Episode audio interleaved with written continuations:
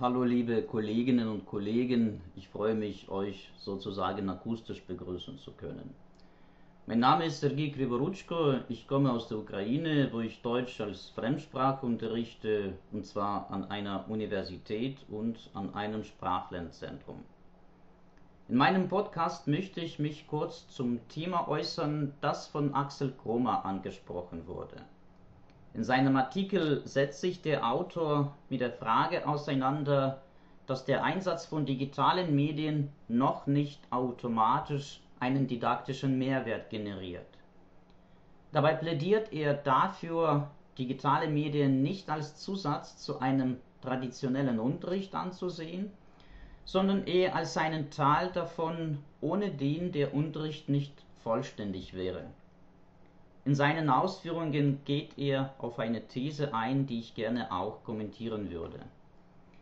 Die These lautet, der Einsatz digitaler Medien darf kein Selbstzweck sein.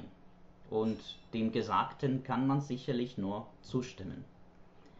In der Zeit der Pandemie sind wir stets auf der Suche nach optimalen Lösungen, den Unterricht an das neue Online-Format anzupassen das sich heute ohne digitale Medien kaum vorstellen lässt.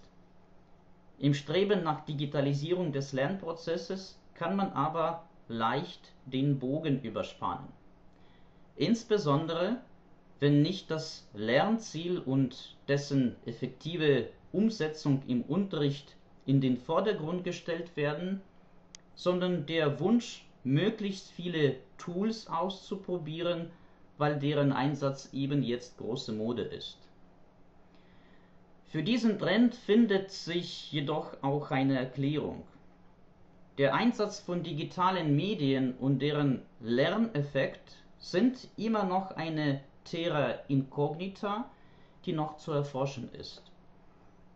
Deshalb greift man häufig ohne dieses Wissen zu jedem neuen digitalen Tool, um sich selber sozusagen durch eigene Hand einen Überblick darüber zu verschaffen, wie sich das neue Werkzeug als Lehrmittel eignet.